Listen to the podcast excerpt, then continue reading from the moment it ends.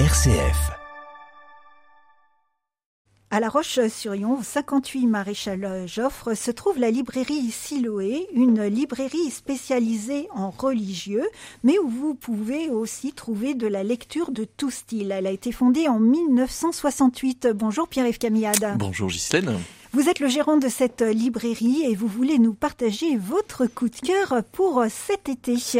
Oui, j'aimerais proposer aux éditeurs de RCF ce livre d'Anne de la Flotte Médivi, le livre des heures aux éditions Bûcher-Chastel. Alors que raconte ce livre exactement? Eh bien, c'est c'est l'histoire de Marguerite. Marguerite vit euh, au XVe siècle et euh, elle a une famille, comme nous tous, un père, une mère, un frère, mais un frère malade dont elle s'occupe beaucoup. Sa relation avec sa mère n'est pas très bonne. Sa mère euh, lui parle souvent euh, de la maladie de son frère, avec beaucoup de regrets. Elle aurait aimé peut-être que son fils aille mieux, même si c'était aux dépens de sa fille. Mais euh, Marguerite va trouver dans la lignée de son grand-père et de son père une passion, une passion pour l'enluminure, puisque nous sommes dans le Paris du deuxième partie du, du XVe siècle. Elle vit sur un pont puisque à l'époque le pont Notre-Dame est habité. Durant le roman, le pont va s'effondrer, mais je ne vais pas tout révéler. Mais euh, voilà, on est dans ce, dans ce décor-là. Et puis euh, on a aussi le décor de l'atelier. C'est vrai que l'auteur euh, Anne de la Flotte Médivi explique souvent quand elle parle de ce livre que c'est d'abord l'idée des couleurs qu'elle avait envie de, mettre en avant. Et c'est vrai que dans un atelier d'enluminure, les couleurs sont très présentes. Et c'est un des grands talents littéraires d'Anne de la Flotte Médivi, de savoir nous décrire les choses. On les vit totalement. C'est un style magnifique d'écriture. Et puis, c'est, c'est aussi euh, des descriptions.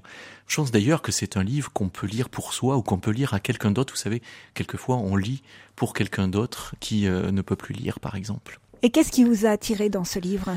On rentre aussi dans un univers que j'apprécie particulièrement, qui sont l'univers des livres, puisque le livre des heures, le titre de l'ouvrage, parle de ce livre de l'époque, qui était en fait un livre de prière, mais qui était personnalisé. Chacun y ajoutait ses notes, le faisait faire, le faisait relier. Alors bien sûr, c'était pas le commun des mortels qui euh, avait son livre des heures à bien à lui, c'était les gens un peu plus fortunés mais on rentre dans, dans ce domaine du livre, je dirais même du début de l'histoire du livre, parce que c'est au début aussi de, de l'impression qu'il va y avoir derrière ce moment de, des enluminures.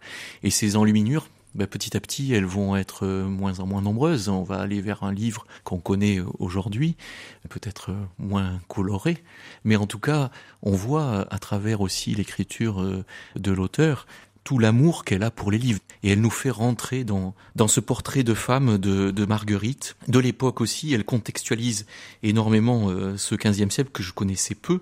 Elle nous parle euh, à travers l'histoire de Marguerite, comment Marguerite va constituer son propre livre à elle des heures, ce qu'elle va y annoter, ce qu'elle va ne pas y annoter. C'est aussi intéressant sur la condition féminine de l'époque, sur l'évolution des choses, comment elle, elle va être encouragée par son grand-père, mais aussi par son père, à faire un métier qui finalement est un métier au départ d'homme. Merci euh, Pierre-Yves Camillette de nous avoir partagé euh, ce livre, le livre des heures de Anne de la Flotte Médévie, est proposé par les éditions Bûcher-Chastel. Merci. Merci, au revoir.